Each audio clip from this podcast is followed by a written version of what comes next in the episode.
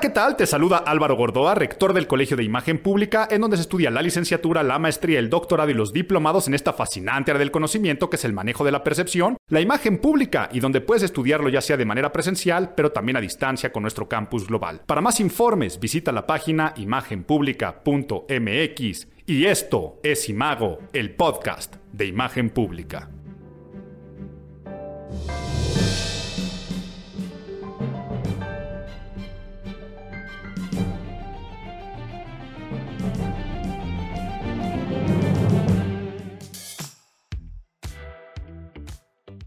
Septiembre se nos fue septiembre, pero con septiembre también se dio inicio formal a lo que yo le llamo el cuatrimestre de las creencias.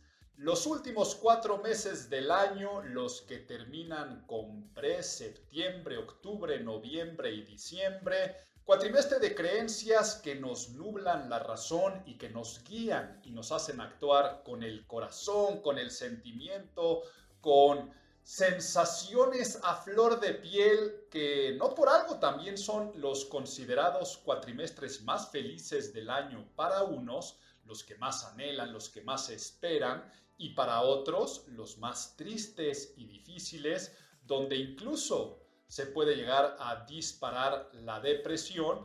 Y es que yo digo que una vez que te comes en México el primer chile en nogada, se acabó el año. Quiere decir que tu mente se pone en un espíritu más festivo y todas aquellas promesas de inicio de año que no se cumplieron, pues ya se empiezan a postergar para el siguiente año. Empieza también la comedera, la bebedera y empezamos a guiarnos por una serie de simbolismos y significados que van desde la parte más cultural, por ejemplo, en México desde el nacionalismo. Septiembre la gente lo relaciona en México con el mes patrio y espera al 15-16 de septiembre a dar el grito y se llena todo de banderitas, pero luego nos pasamos a los meses de octubre, noviembre y por ahí desde esta mezcla y crisoles de la cultura norteamericana con el Halloween, pero por supuesto el gran día de muertos para la parte de noviembre. Y si nos vamos para Estados Unidos, el Thanksgiving en noviembre, el Día de Gracias, darle gracias a todo lo bueno que podemos tener, pero también ya esa tradición cada vez se permea más en México y en Latinoamérica, entonces también se empiezan a convertir en los meses de la familia, de las reuniones de los amigos, y si ya nos metemos a diciembre, pues sabemos que finalmente diciembre, el mes de la reflexión, pero también de la Navidad, para las personas que practican diferentes formas de religiosidad, puede ser pues desde las fiestas más importantes de las religiones cristianas, pero también de entre otras cosmovisiones, el fin de año, lo que representa como tal. Es por eso que digo que inició formalmente el cuatrimestre de creencias y ahora con una mezcla final de que ya no sabes ni en qué fecha estás porque yo les confieso que esta semana si bien ya estamos terminando septiembre, comí pan de muerto, de postre, pero me había comido un chile en nogada. O sea, me refiero a que ya tuviera esa mezcla. Creo que por primera vez en la vida se me dio que comí un chile en nogada, me invitaron a una casa y, ay, para cerrar ya las temporadas de chile en nogada, chilito en nogada. Y de postre, sacaron pan de muerto, pues qué a gusto, ¿no? Pero vamos con que septiembre, porque creo que estoy haciendo un podcast cuatrimestral y me estaba centrando nada más en septiembre, pero empecé diciendo que es el mes de las creencias. En septiembre, primero de septiembre, es cuando se dan los informes de gobierno, ¿no? Y el informe de gobierno presidencial, tercer informe de gobierno, la mitad de Andrés Manuel López Obrador y la gestión de este gobierno federal, también habla muchísimo de las creencias. No quiero adelantarme, quiero dejarlo para el análisis del mes, de que Pocas veces la percepción y las creencias de lo que está pasando en este país está tan polarizado, tan seleccionado, o sea, esta parte de atención selectiva, poner atención únicamente a lo que tú crees y te interesa, u omisión selectiva, ¿no? Omites todas aquellas cosas que no van de acuerdo con tus creencias, puede verse muy palpable en lo que se vivió este informe de gobierno, pero también este mes pasaron cosas en la cual las creencias de derecha y izquierda estuvieron muy, muy polarizadas. Ya no quiero decir la palabra polarizadas porque en este caso también estuvieron muy exacerbadas y estuvieron al límite del fanatismo. O sea, vamos desde la visita de Santiago Abascal, el dirigente de, de Vox en España, y el trato que le dio el Partido Acción Nacional a esa ultraderecha, como también la visita y trato a dirigentes este, cubanos y venezolanos, a los presidentes de este país en la lograda CELAC, por esta creencia de quitarle autoridad a la OEA y no depender tanto de Estados Unidos. Pero si hablamos dentro de esto mismo de creencia de un pensamiento más de izquierda o de derecha radicalizado, cosas que van desde, vaya, alguien vandalizó los, hay por ahí en la colonia tabacalera eh, una escultura en una banca de El Che y Fidel sentados departiendo, conversando, y alguien les aventó pintura y pusieron no al comunismo en México, y de inmediato lo fueron a limpiar y a estas personas las metieron a la cárcel y tienen que pagar un dineral, cuando vienen atentados a otro tipo de, monumentos y hasta se ve como positivo, ¿no? El simple hecho de retirar la estatua de Cristóbal Colón, eso, ese acto que se hizo. Pero bueno, aquí creo que ya me estoy metiendo hasta el análisis del mes porque no quiero que se me olvide decir eso, que también son anécdotas de creencias sorprendentes, ¿no? Ya tiene tiempo que se retiró la, estatua de Cristóbal Colón porque es un símbolo, ¿no? De, del imperialismo español y de cómo se acabó con la, la hispanidad, terminó con la mexicanidad. Ya hablé de esto el podcast pasado, pero este mes la historia estuvo este, al borde, no sé si al borde de la risa o, del análisis profundo, porque deciden que ahí se va a poner la cabeza de Olmeca, ¿no? De una mujer a la cual, ¿cómo, la bautizaron? Tlali, ¿no? Entonces, la cabeza de una mujer Olmeca, Tlali. Pero luego salió que el escultor era hombre, entonces, ¿cómo un hombre iba a hacer la escultura de una mujer? Entonces, movimientos indigenistas empezaron a decir que entonces mujeres indígenas tenían que decidir qué es lo que tenía que pasar ahí porque creen que no era correcto que un hombre hiciera la escultura y luego después mujeres de varios movimientos feministas tomaron ese monumento y pusieron una propia representación de una mujer con el puño levantado y bautizaron la glorieta como la glorieta de las mujeres que luchan y pero después la jefa de gobierno la mandó retirar y y las pintas que hicieron ahí. Entonces ahora viene una indignación de que Claudia Sheinbaum quiere callar a las mujeres y eso creen los grupos feministas. Y entonces es una cuestión de por qué los seres humanos somos uno, tan radicales en nuestras creencias, tan selectivos en nuestras creencias, tan intolerantes con lo que no va de acuerdo con esas mismas creencias, pero aunque no seamos radicalizados en nuestro pensamiento, radicales en nuestra mente y en nuestras creencias, es muy importante reflexionar por qué creemos cosas, por qué somos tan vulnerables en el momento en el cual nos empieza a guiar el corazón en vez de la razón. Dense cuenta estos cuatrimestres, les digo, este cuatrimestre estamos viviendo por símbolos, el símbolo de la patria, el símbolo del dar gracias, el símbolo de la Navidad, el símbolo de la vida y de la muerte.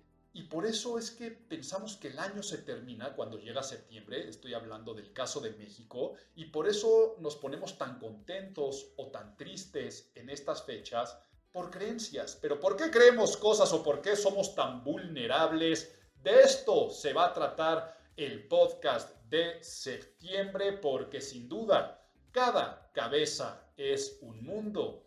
Y vamos a ponernos nerds entendiendo esto de por qué cada cabeza es un mundo y nuestra mente emocional. Get those nerds! Nerds! Para entender por qué cada cabeza es un mundo o esta expresión coloquial, tenemos que explicar el proceso de percepción. Muchas veces me han escuchado decir que imagen es percepción. Es la definición que damos en el Colegio de Imagen Pública más sencilla para explicar qué es imagen, ¿no? Es esta figura, representación, semejanza o apariencia de una cosa en nuestra mente. Es el recuerdo que se te queda grabado después de tener una experiencia vivencial. Pero hay que entender el proceso desde la parte física, o sea, física neurológica, y llevado hacia la parte psicológica para entender cómo concebimos el mundo y cómo se crean las creencias de las que vamos a hablar en el podcast de este mes. Todo empieza por un estímulo, es la causa de todo. El estímulo es cualquier agente que recibirá tus cinco sentidos. Puede ser unisensorial, ves algo, o multisensorial, ves y escuchas y hueles algo. Eh, a veces hueles y pruebas algo en la comida, pero también lo ves, pero así lo hacemos con cualquier representación que después va a ir a nuestra mente. Todo empieza por una causa que son estímulos. Esos estímulos viajan por nuestro sistema nervioso periférico y después llegan al sistema nervioso central convertidos en impulsos neurológicos, quiere decir en ciertas energías que van haciendo que viaje esa información y llegan a nuestro cerebro. Y en nuestro cerebro empieza un proceso neurológico bien interesante. Llegan a una sección del cerebro que es el tálamo y el tálamo lo manda esa información a dos lados. Por una parte, a la corteza o córtex prefrontal, que es la parte del cerebro más racional. Es donde tenemos la conciencia y conciencia me refiero al de estar conscientes de estoy aquí y aquí existo, pero también a la conciencia moral, a ese pepe grillo que nos dice lo que está bien y lo que está mal. Son los que hacen los filtros sociales con sus consecuencias. Ahí es donde habita nuestra forma de pensar en torno a nuestra cosmovisión y en torno a nuestro sistema de lo que es bueno y de lo que es malo, de lo que es justo y de lo que es injusto. Si dentro de los animales somos primates, homínidos y dentro de ellos somos el Homo sapiens, digamos que está ahí en ese córtex prefrontal la parte más sapiens. Es donde, aunque yo instintivamente quiera hacer algo, pues después lo paso por estos filtros en mi córtex prefrontal. Entonces, para allá se va cierta información. Pero ahí en esa parte del córtex prefrontal tenemos la parte del córtex prefrontal ventral, que si bien ventral quiere decir de vientre, sabemos que la parte ventral se habla de las emociones y es que eso comunica también ah, nuevamente con el tálamo y sobre todo con el hipotálamo a otra parte del cerebro. Les decía que llegaba información al tálamo y lo mandaba a dos partes. Y la segunda parte es el sistema límbico. En el sistema límbico está este hipotálamo, pero también está el hipocampo. El hipocampo es el que regula la memoria. ¿Esto que está llegando es nueva información o ya la tenía yo arraigada desde antes? Hay un conocimiento previo. ¿A qué me recuerda? ¿A qué se aparece? ¿A qué se asemeja?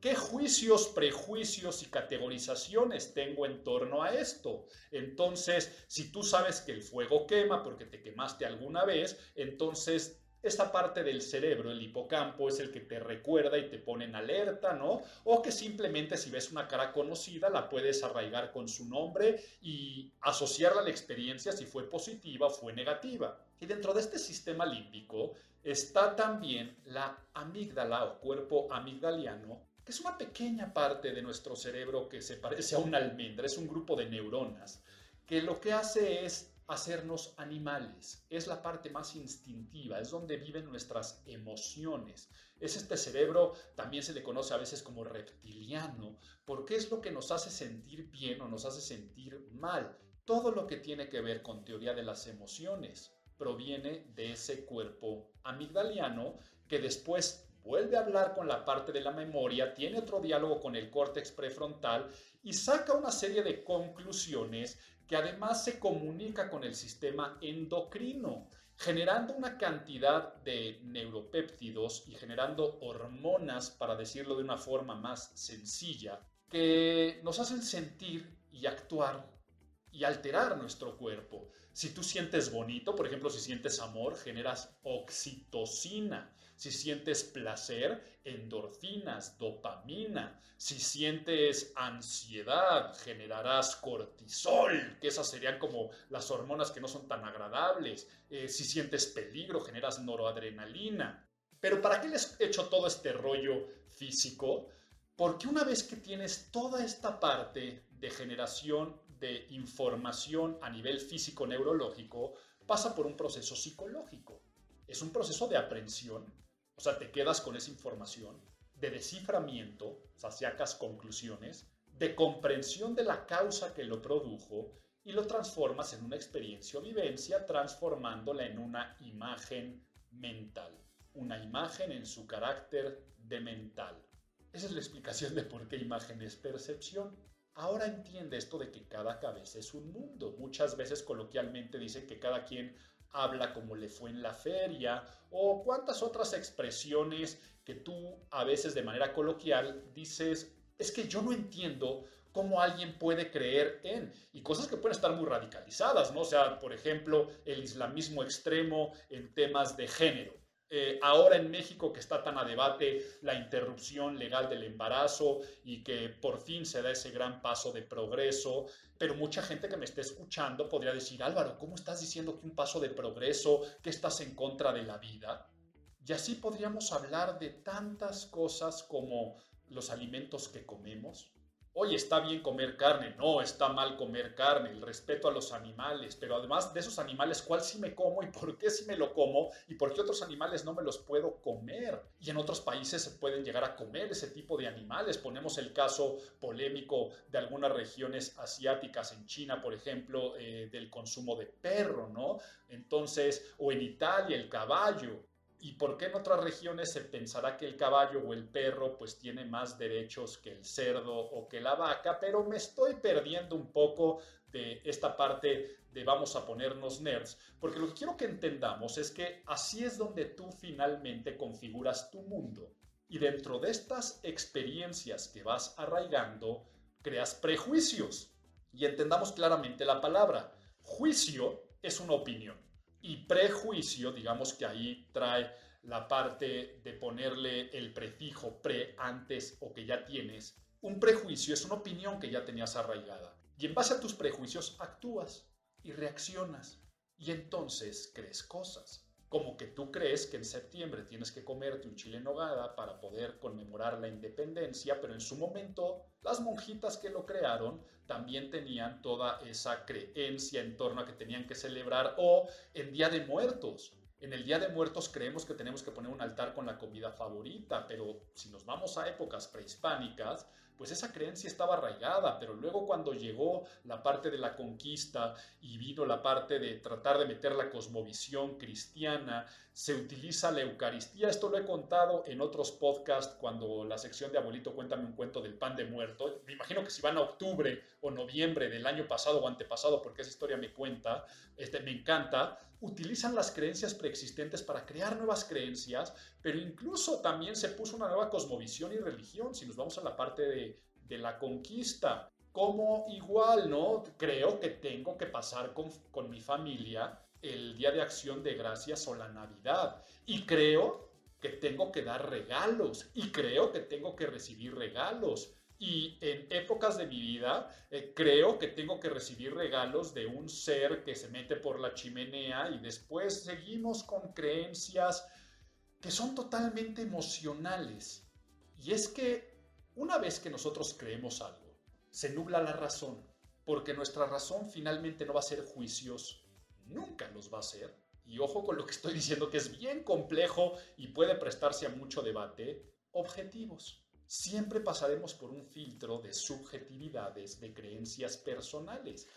Sí, puede haber investigaciones académicas de una índole en la cual este, ahí están las pruebas y están los hechos, pero hasta los propios investigadores académicos pues tienen sus propios prejuicios y tienen sus propias creencias y tienen sus propias teorías que defenderán o no defenderán. Y es que es bien difícil ver al mundo desde una óptica de total objetividad. Cada cabeza es un mundo. Ahora hay personas que pueden atemperar, para decirlo porque es parte de tu temperamento y de tu carácter, eh, también tus creencias, sobre todo del carácter, porque se te fueron formando. Hay personas que pueden controlar esta cuestión de ver las cuestiones, eh, este, perdón, el mundo, de verlo de una forma mucho más objetivo. Pero la realidad es que el mundo es lo que tú eliges creer, de dónde vienes, hacia dónde vas, qué pasa después de la muerte. ¿Existe un Dios? Y así lo ves con tu espiritualidad y religiosidad, pero también lo ves con los sistemas económicos, los sistemas políticos. Hace un rato hablaba de ultraizquierda y ultraderecha y de cualquier polarización. ¿Cómo puedes creer que el presidente está haciendo bien las cosas o que está haciendo mal las cosas? Y ya que nos pusimos nerds, ya que hablamos en torno a por qué creemos, ahora ve la relación de eso que les decía del sistema endocrino y estos neurotransmisores cuando hablamos de la famosa mente emocional. La mente emocional es cuando sacamos esas conclusiones, decide y pone a actuar a nuestro organismo sin realmente pensar en por qué estamos haciendo algo. Porque hay personas decididas a comprar ropas de marca que el valor objetivo, por ejemplo, Valenciaga sacó unas t-shirts y unas gorras de Fortnite, este, este juego, ¿no? Y la t-shirt te cuesta 500 dólares y es una t-shirt blanca que dice Fortnite. O sea, por Dios, pero hay personas que creen que eso es lo que vale y que lo tiene que comprar por la mente emocional. Digo que decide y pone a actuar al resto del organismo sin pensar en qué o por qué está haciendo algo, porque pasaría lo mismo con una bolsa de lujo. La gente no está comprando la bolsa, está comprando el estatus, el prestigio, la pertenencia, eh, la envidia, como quien vota por un partido por otro, lo que está votando es por una esperanza, no por una persona, un partido político. Está pensando que va a haber menos inseguridad o que va a tener más dinero o que se va a apoyar más al campo o lo que sea que tú creas que va a pasar si es que gana alguien, pero igual la gran mayoría del voto sabemos que es de castigo y se hace con el corazón, con esa mente emocional. Y la mente emocional, como yo decía, no es objetiva, es bastante subjetiva, pero para nosotros pareciera que es lo más objetivo que hay. Porque cuando tomamos decisiones con la mente emocional, nos produce una sensación de certeza inigualable, porque se despierta lo que es la intuición.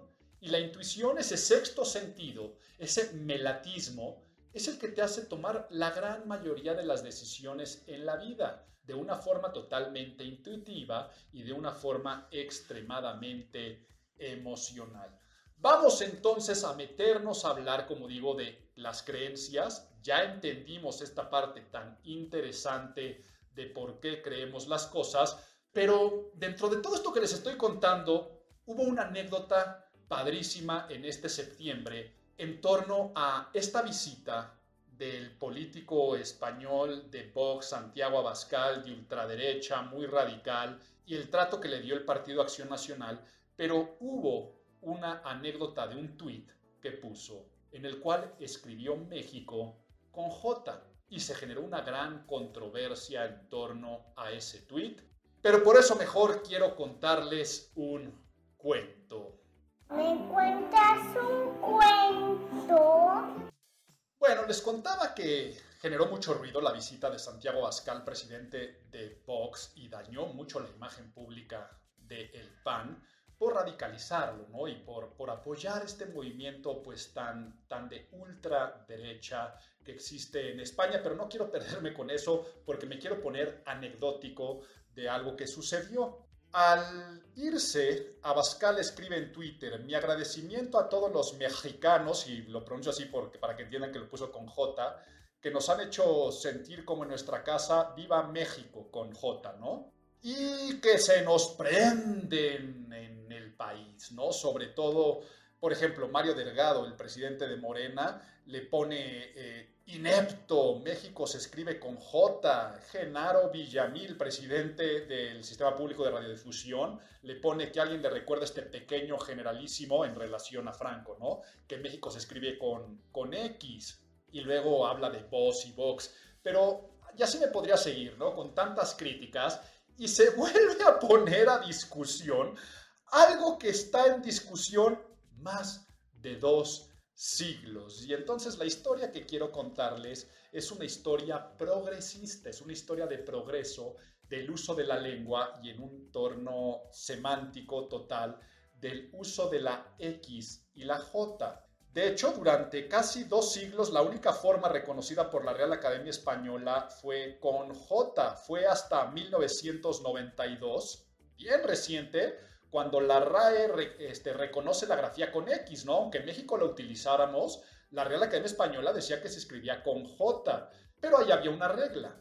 Eh, existe una regla. La Real Academia Española hace excepciones en nombres propios. O sea, tú te puedes llamar Jimena con J, con X o con G, porque dice que nombres propios, o sea, cuando se convierte en un sustantivo propio, que estás bautizando algo, es como, imagínate que tú le quieres poner a quieres crear una marca, ¿no? Y tú decides crear una marca de lo que quieras y quieres inventarte una palabra, aunque esa palabra no existe, al ser un nombre propio, pues ya existe y tú decides cómo le escribes. Sé que me estás entendiendo esta explicación, pero te voy a poner hasta un ejemplo de mi caso personal.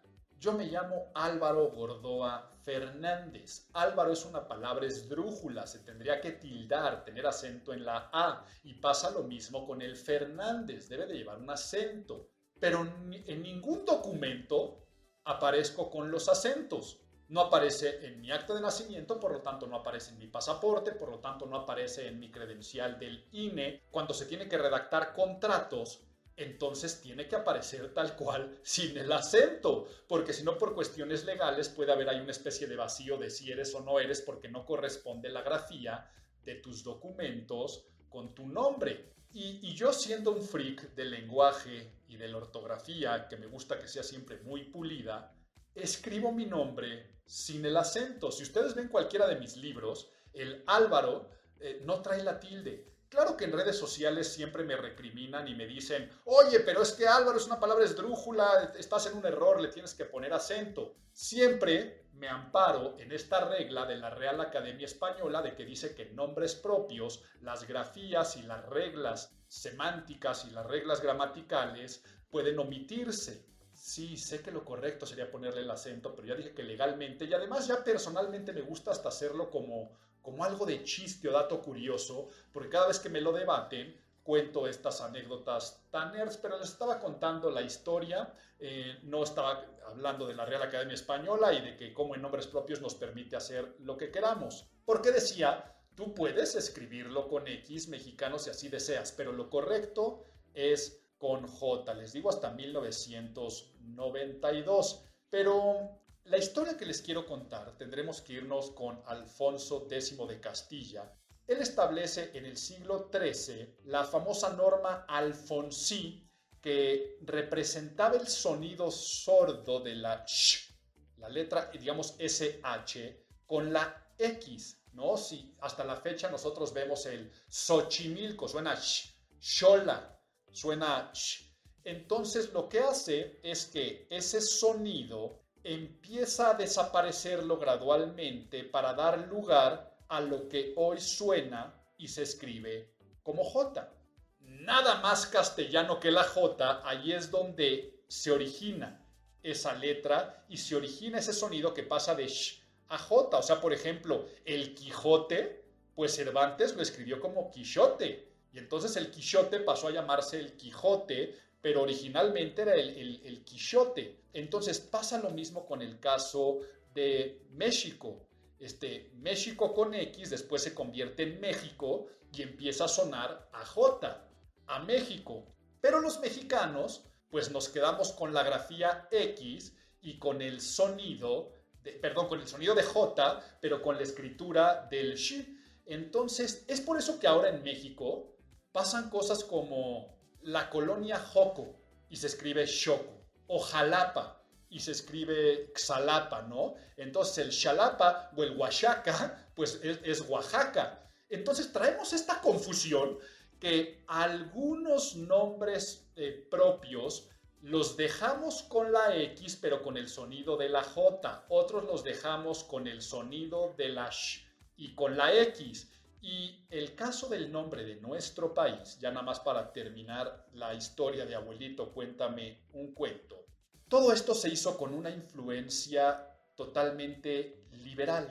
Y si ya nos vamos más adelante, en total progreso, por ahí de inicios del siglo XIX, inicios de los 1800, no quiero mentir exacto la fecha, pero es cuando la Real Academia Española emite las reglas para simplificar la ortografía. Quiere decir, vamos a hacer no tan complejo y rebuscado nuestro lenguaje porque está siendo arcaico. Entonces se van muchos arcaísmos y entra un, una lengua más progresiva, donde ahora sí, todas las palabras que se pronuncian con J y que se escribían con X, a partir de ese momento se deben escribir con J para evitar ya los arcaísmos en los que estamos todavía en México viviendo. Entonces, ahí hubo una lucha. Hubo una lucha entre tradicionales, conservadores y liberales, progresistas. los conservadores se aferraron a la X y los liberales se fueron por la J. Quiere decir que era una cuestión de progreso. Leí por ahí eh, un artículo muy interesante de Sergio Sarmiento donde contaba la anécdota de que cuando Juan O'Donoghue y Agustín de Iturbide se, se empezaron a ostentar con sus cargos, Agustín de Iturbide se puso jefe del ejército imperial mexicano de las tres garantías, con J. La forma totalmente liberal, o sea, pensamos que ahí lo que tenía que haber era un sentimiento de progreso, entonces de una manera radical, él decide ponerlo con J, ¿no? Pero después, un mes después, el 28 de septiembre, en el acta de independencia del imperio mexicano, se pone la X para hacerlo más conservador, ¿Por qué? Pues porque en ese momento ya tenía el poder, ¿no? Entonces, e, esta historia que les estoy contando, ahora llévenlo a lo que pasó con Abascal. La Real Academia Española dice que es correcto tanto México con J como con X. Hoy recomienda el uso de la X porque es el uso que le damos los mexicanos y es el, el grafismo, la forma de escritura que preferimos los que habitamos en esta nación y los que somos mexicanos. Lo recomienda, aunque dice que lo correcto es con J, pero dice que en nombres propios puedes hacer lo que quieras. Entonces aquí la discusión es, el señor Abascal, pues sí, tal vez comete un error porque entonces la recomendación es escribirlo como, como le gusta al que lleve el nombre. Si tú escribes Álvaro y sabes que está refiriéndote a mí, pues tal vez tendrías que escribirlo sin acento porque así es como a mí me gusta, aunque gramaticalmente sea incorrecto. Pero a su vez, si lo escribes con el acento, yo no te podría decir nada porque también tienes la razón, porque gramaticalmente es una palabra esdrújula. Entonces, ¿qué pasó aquí? Estamos en un gobierno federal supuestamente progresista, ¿no? Pero curiosamente nos aferramos a grafías arcaicas y por otro lado se insulta y se le llama inculto e inepto a quien se apega a la regla ortográfica. Vaya, eso es lo que pasa al día de hoy. Yo no opino si está bien o mal lo que hizo, eso es una conclusión que se los dejo a ustedes. Aquí lo que interesa es el tema de imagen pública que dije que escribió con X o con J es irrelevante. Lo relevante es por qué Acción Nacional evita este personaje como también exactamente igual porque el gobierno les da esos lugares tan preponderantes a los gobiernos venezolanos y cubanos, pues porque la gente cree cosas y nos encanta creer. Y vámonos a el análisis del mes, que creo que ya analicé al principio muchas cosas, ya no me voy a meter con los monumentos, ya no me voy a meter con estas visitas, ya no me voy a meter con tantas otras cosas que podríamos analizar dentro del mes patrio y del grito. Quiero meterme a la percepción del presidente a su tercer informe de gobierno. Por lo tanto, vámonos con este análisis.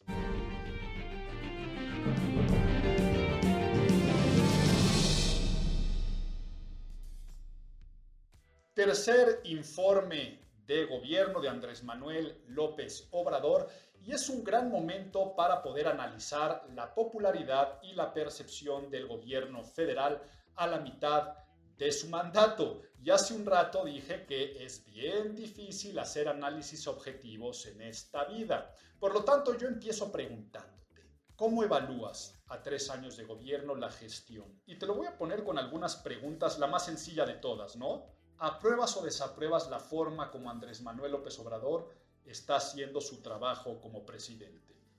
Responde en tu mente. ¿Apruebas o desapruebas? Te pongo otra pregunta cliché de encuesta si hoy hubiera elecciones a la presidencia, ¿votarías por continuidad o por alternancia? ¿Continuidad o alternancia? Yo no sé qué respondiste y tampoco te voy a revelar lo que yo crea por esa poca objetividad, por eso me voy a basar en encuestas, estudios, porque siempre que es el informe de gobierno y siempre que es la mitad de un sexenio, Muchas empresas, muchas compañías, muchos medios de comunicación, muchos analistas sacan sus estudios de opinión de mercado, sus encuestas de percepción. Y ahora vamos a ver la lectura que le doy yo y las conclusiones que sacamos con lo que hemos estado hablando en torno a las creencias. Ya sabemos cómo se generan las creencias y la parte de omisión selectiva, quiere decir omito lo que a mí en mi cabeza no me agrada y únicamente selecciono las cosas que me convienen. Entonces tú podrías centrarte en lo bueno o en lo malo, pero me pongo aquí con total objetividad a sacar algunas declaraciones del señor presidente en su tercer informe de gobierno. Cosas que dijo él. La economía va creciendo y crecerá alrededor del 6%. Eso es lo que dijo. Ahora, si nos vamos objetivamente, la realidad es que México viene en una caída de arriba del 8% desde el 2020, ¿no? Es una de las peores caídas eh, de la historia. Pero, ¿tú qué crees? ¿Va en aumento la economía o va para abajo? De, de delincuencia y violencia. ¿Qué dijo el presidente en su informe? En el tiempo que llevamos en el gobierno se redujeron los homicidios 0.5%.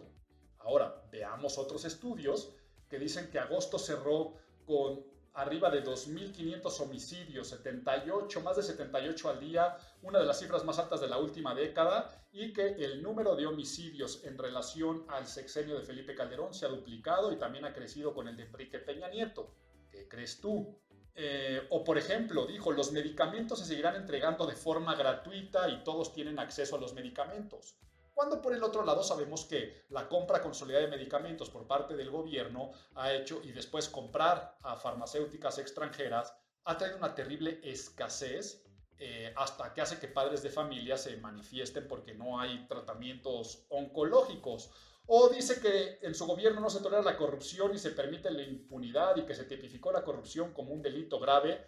Pues cuando yo no conozco ninguna sola sentencia condenatoria contra algún funcionario o alguna red de corrupción que digan que la sentencia está en esta parte de que si ya se tipificó como delito grave, pues yo no he visto ninguna noticia en estos tres años de alguien que se le haya dictado una sentencia por el tema de corrupción. Entonces, ¿qué crees tú? Y te digo qué es lo que cree México.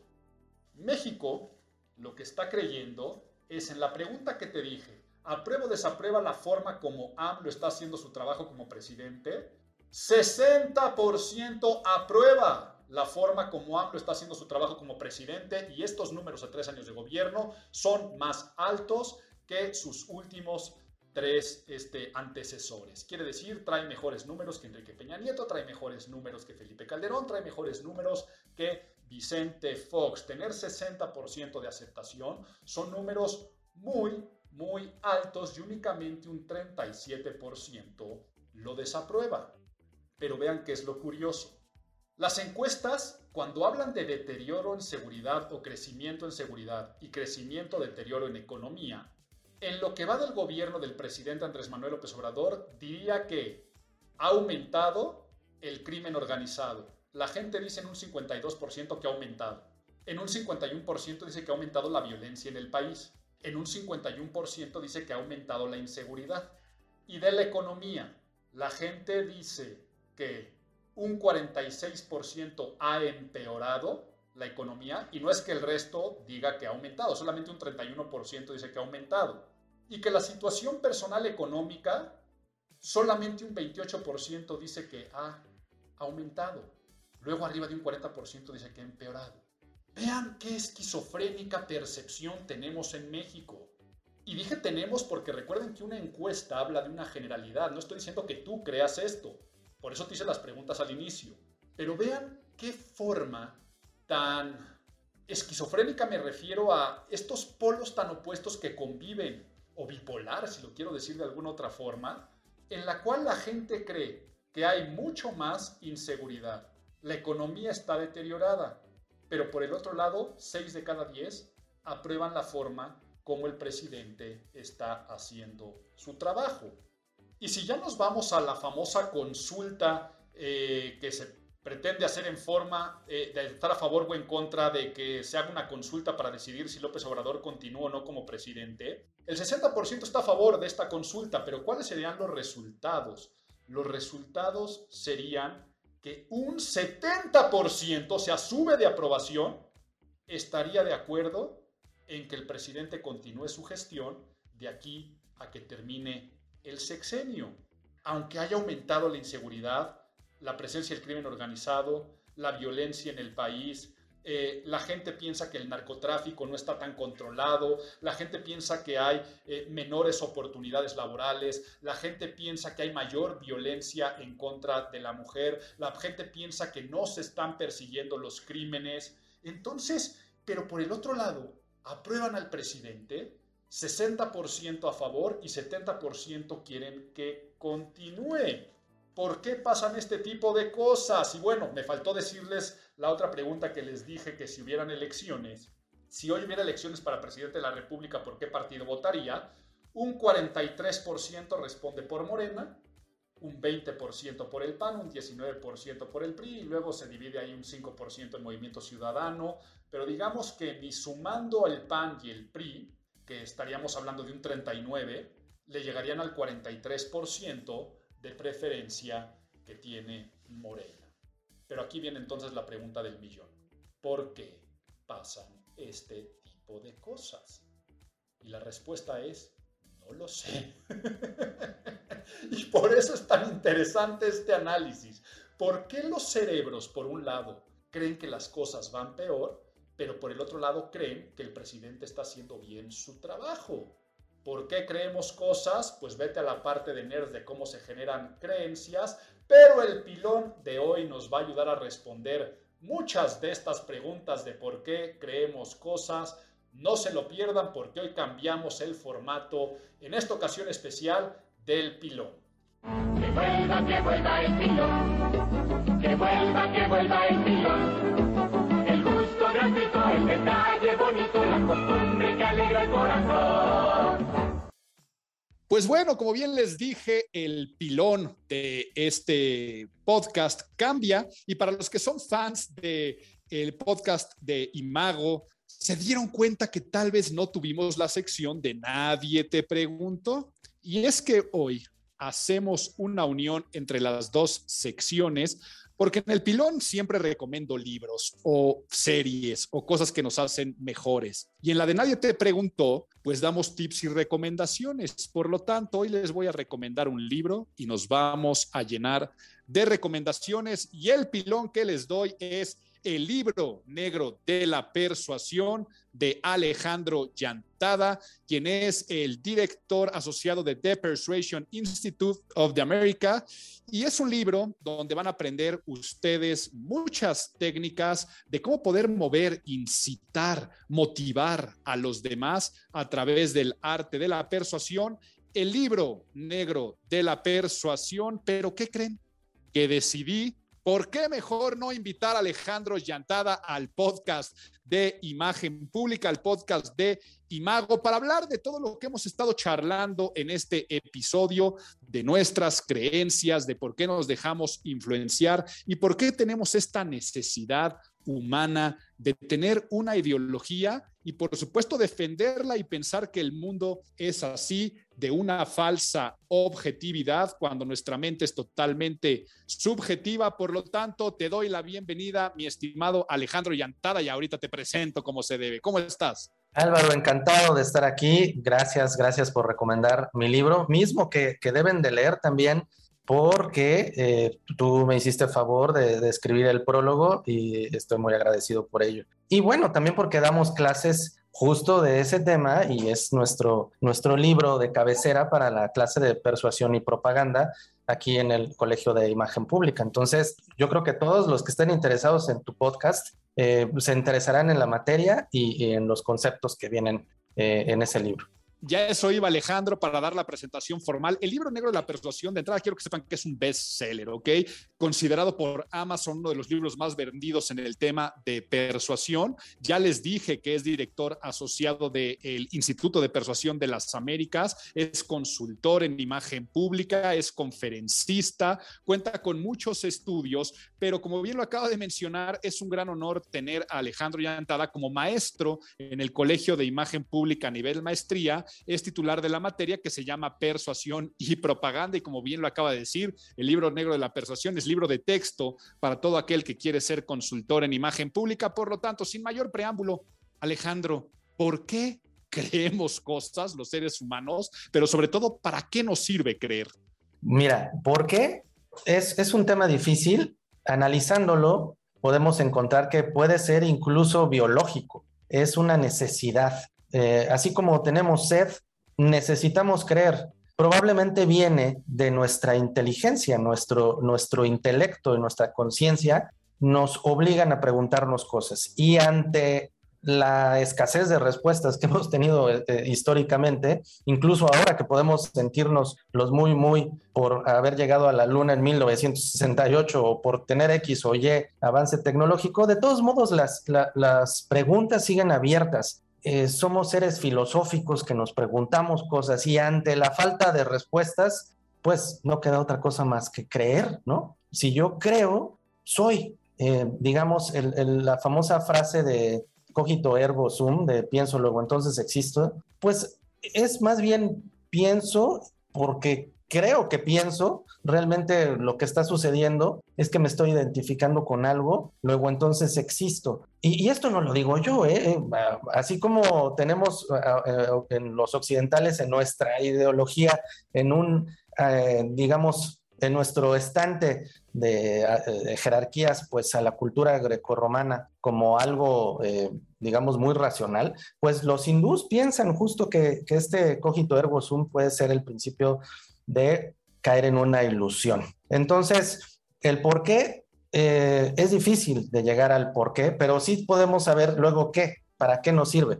Pues nos sirve para sentirnos bien, digamos que el, ser humano ancestral, podemos imaginarlo perfectamente, ignorante de cualquier situación de la naturaleza, como cuando cae un rayo o el sol o la luna, ¿qué es? ¿Y qué haces? Bueno, pues tú como ser humano ancestral volteas y dices, es que eso debe de ser mi padre, ese debe de ser mi Dios, el, sol es lo más grande, es lo que nos alumbra y, y, puedes construir una serie de ideas y valores y creencias, que justo eso es una ideología, para sentirte tranquilo y también para tener identificación, porque si hay un Dios, luego entonces tú también crees en ese Dios, sí, yo también, y tú, yo también, y entonces somos un grupo de personas que creen en Dios. Y luego entonces podemos usar una serie de rituales, podemos usar vestuarios, podemos tener ideas en común y construir. El por qué lo necesitamos es porque el ser humano construye. Justo como las hormigas construyen hormigueros, nosotros construimos con ideas y lo que nos unen son justo esas creencias y esas ideas. Luego entonces eh, puede ser que, la ideología sea, eh, digamos, las ideologías sean parte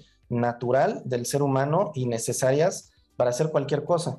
Oye, antes de meterme a algunas recomendaciones que quiero que nos des, estás diciendo que le encontramos sentido a lo que tal vez no nos hace sentido con las creencias y caía un trueno y tal vez este, un nórdico dínico podía decir que era Thor, pero tal vez el sol, tú decías, ¿no? Y los egipcios decían que era Atón, un dios y otras otras cosas, o en culturas prehispánicas aquí, ¿no? Este, llovía y pues tiene que ser Tlaloc que nos está diciendo algo y nos manda cosas buenas o negativas, pero ahora lo vemos, lo ves en retrospectiva y puedes decir, qué ilusos, ¿no? Qué ilusos. Eh, eh, en inglés la palabra sería gullible en el sentido de qué manipulables, ¿no? Y qué, qué crédulos, ¿no? ¿Qué, qué, crédulos eran? Si nos vamos, yo que sé, a movimientos del siglo XX. Tú sabes muy bien, por ejemplo, todo lo que hizo Edward Bernays para la Primera Guerra Mundial. Eh, y tal vez la gente puede llegar a decir, es que qué crédulos y qué manipulables eran en esas épocas y después en la Segunda Guerra Mundial con el nazismo y qué ilusos, ¿no? Pero ¿se nos quita lo ilusos o simplemente cambia la ilusión?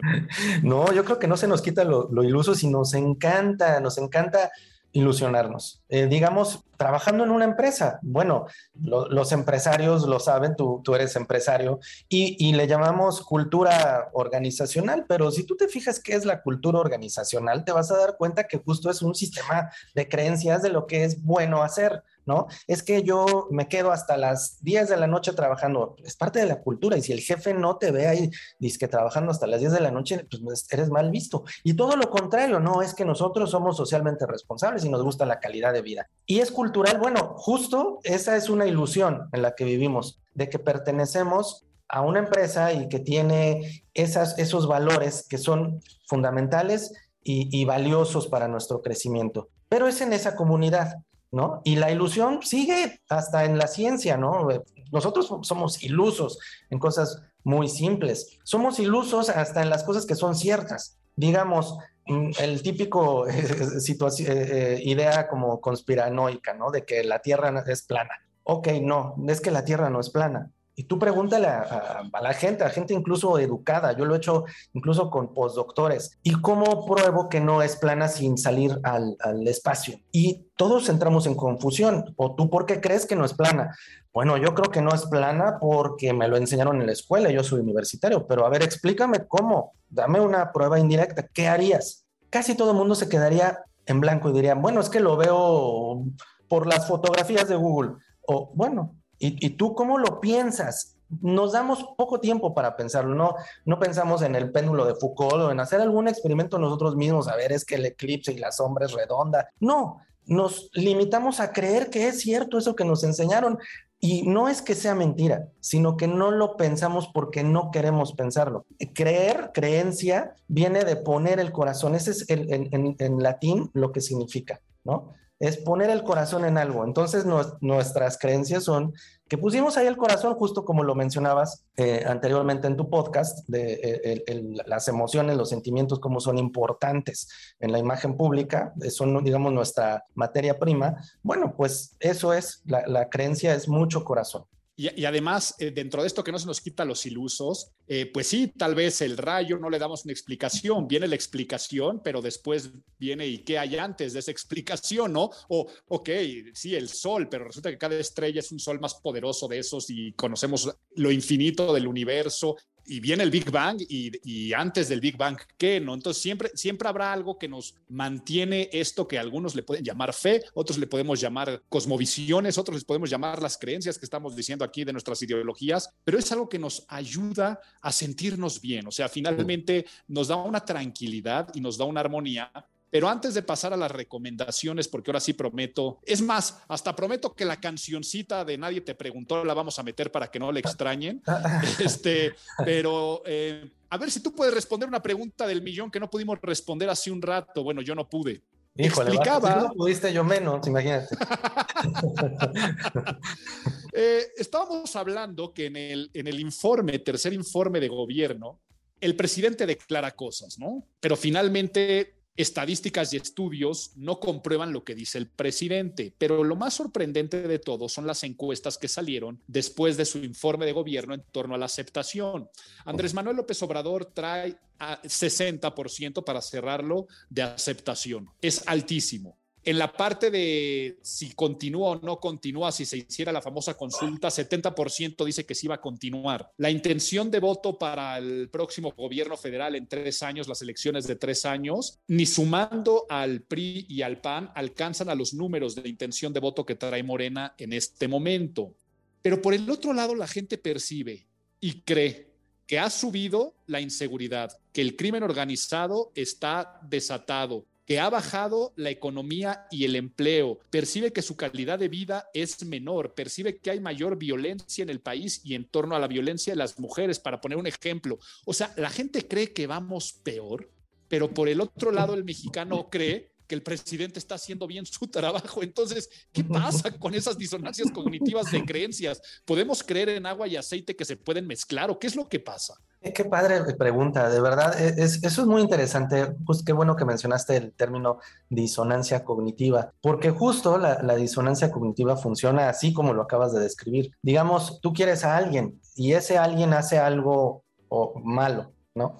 Digamos, pues no es suficiente para que tú dejes de quererlo tiene que haber un, rompimiento, pero brutal, ¿no? Hay, incluso estudios, y los presento en el, libro negro de la persuasión, que hablan justo de eso, con, Obama como ejemplo, ¿no? O sea, Obama pudiera en ese entonces haber hecho una barbaridad de cosas, pero no llegó a afectar en una situación ideológica a las personas que lo apoyaban. Entonces, aquí es lo mismo. Aquí se puede permitir cualquier clase de incongruencias mientras por otro lado se ve alimentado, se ve alimentado ese amor que se tiene, porque es amor.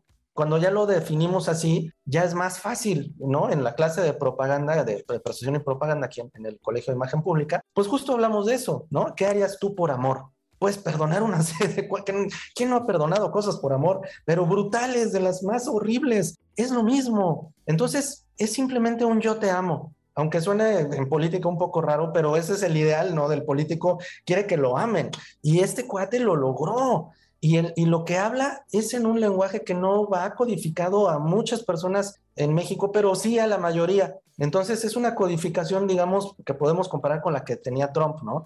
Que se nos hacía inverosímil a los mexicanos que un muro fuera de tener algo. Eh, de hecho, bueno, así nos suceden digamos, la invasión mexicana hacia Estados Unidos no, no, sucede a través de esa frontera, sucede de mil formas, ¿no? Entonces, es ilógico, pero no lo es si nos vamos al, al, mundo que tú conoces muy bien, de los símbolos. Entonces, simbólicamente, él está ganando y eso es lo importante. El muro funciona porque es simbólico, porque alimenta una parte del ser humano que es necesaria simbólicamente, como en las religiones, ¿no? Es como ese ritual al que no sé, yo, yo soy católico, no soy ajeno a esa ideología, aunque reconozco que lo es. Y, si gastas, tomas la comunión, bueno, te sientes bien. Aquí es lo mismo. Y si te fijas, él, eh, digamos, hablando de, de, cosas que a ti también te interesan mucho de Carl Jung, Carl Jung decía que Hitler era Odín, ¿no? Que era este Dios que regresaba a liberar al pueblo. Bueno, pensemos en quién es Andrés Manuel Obrador eh, eh, simbólicamente. ¿Cómo es,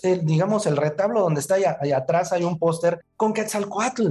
No es una exageración, él es una representación simbólica de alguien que viene a una especie de, por no decirle revancha, pero sí de, de, ajusticiamiento hacia la mayoría, hacia su pueblo. Y justo como Odín iba a regresar, ¿no? Entonces, pues es eso, es una justicia social simbólica, donde el avión presidencial no importa si se desquerrifa o no, pero el chiste es que no lo tienen, no lo tiene Peña Nieto, símbolos como la casa de este, como los pinos, y en fin, ¿no? Es un lenguaje simbólico que, que llena, digamos, como en este sueño, ¿no? Es como como un onirismo donde en el sueño suceden cosas satisfactorias, aunque tú sabes que no estás comiendo nada más que crees que estás comiendo un hot dog y te estás mordiendo la mano en el sueño, ¿no? Pero es la, la, ilusión y de lo que hablamos, que cómo te hace sentir bien. Entonces Andrés Manuel hace sentir bien a la gente y no es con comida y no es con trabajo ni es con seguridad.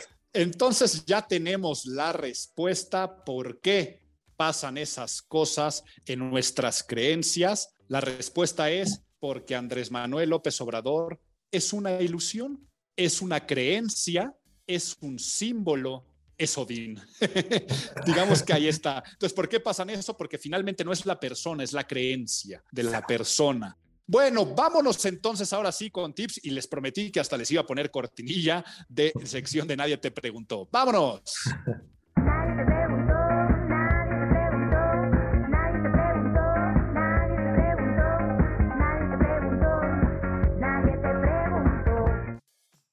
Ahora sí, Alejandro, ya hablamos de creencias. ¿Qué relación hay entre las ideologías y el estudio y la práctica de la imagen pública y sobre todo cómo utilizar las creencias a nuestro favor para construir este, percepciones o para cambiar estas percepciones de creencias carta abierta para que nos des tips y recomendaciones muy, muy, muy persuasivas. Pues mira, eh, en, imagen pública, si, si, ingresan a la maestría, a la licenciatura, bueno, seguramente van a tener una materia, si, si avanzan lo suficiente, que no está fácil, ¿eh? tampoco crean que es algo fácil llegar a estos temas porque es un caminito que se tiene que seguir. Pues en, en persuasión y propaganda lo que, lo que se ve es que es importante propagar las ideas, ¿no? O sea, hagas lo que hagas, hagas lo que hagas, tienes que propagarlas. Y es dar a conocer ese algo con el fin de atraer adeptos, ¿no? Si no, fíjense, a, Álvaro, por ejemplo, cómo tiene muchos adeptos y entonces él, eso le permite ser un influencer.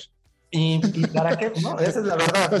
Sí, pero, siempre me burlo de la palabra aquí, este, eh, de, la palabra influencer, pero me, me, pongo el título porque son tus creencias. Exacto. pero bueno, seguimos. Y, bueno, y, nos ayuda también, fíjate, eso que decimos, y pensamos en alguien, seguramente muchos te escuchan porque quieren emular eso, quieren ver cómo ser influencers, es lo de hoy, digamos, o creadores de contenido, ¿no? Mínimo. Pues mucho de eso tiene que ver con fines ideológicos, de ahí puedes derivarlo a la política, ¿no? Un, eh, algo muy básico, eh, conceptos que suenan muy básicos, pero son los más poderosos. Hay algo, hay algo en propaganda que le llamamos bandwagon, ¿no? Que es el carro del ganador. Eso tiene su equivalente en ciencias de la persuasión que se llama prueba social. Entonces, si tú quieres influir en los demás, tienes que tener un grupo de personas que dicen que lo que tú estás diciendo es cierto, es bueno, es interesante. Las redes sociales nos permiten eso, ¿no? Mucha gente cuantifica que seas un influencer, microinfluencer o, o nada simplemente por el número de personas que te siguen, como en el caso de Álvaro, pues son millones, ¿no? Entonces, la palabra de Álvaro tiene, digamos, mucho valor porque tiene prueba social. ¿Cómo consigues tu prueba social? Bueno, por ejemplo, para vender libros, si tú quieres vender un libro, tienes que lograr una masa, una masa crítica de personas que le pongan review a tu libro nuevo, ¿no? Y que digan, oye, está muy bueno y, y tal, y te pongan estrellitas. El propio sistema de Amazon está hecho así para que la gente compre más de lo que mucha gente dice que es bueno. Ojo, no quiere decir que ese libro sea muy bueno, es que mucha gente dice que es bueno. Entonces, prueba social. Otro es asociación, ¿no? ¿Con qué te asocias? Dime con quién andas y te diré quién eres. Si a, mí, por ejemplo, me conviene estar aquí, Álvaro es una persona muy querida, y si yo estoy en el colegio, me digo, soy del colegio de imagen pública, eso es una asociación que yo tengo, me da relevancia. Si yo digo, es que tengo un bestseller, bueno, eso es relevancia. Lo mejor es que no lo digas tú, porque entonces ya se, escucha petulante, pero si alguien te, se refiere a ti, te dice, es que él es tal y tal y trabaja en tal, y tiene estos clientes, eso es asociación. Digamos como el Think Different de Apple, la típica campaña donde salía, ya saben, este John Lennon, salía, salía Mohamed Ali, salía Branson, Think Different, Apple. Esa era una asociación perfecta que te hacía pensar, wow, yo también quiero ser de ese club de los genios que usan una Mac. Ese sería otro, ¿no? otro eh, eh, también importante es la autoridad.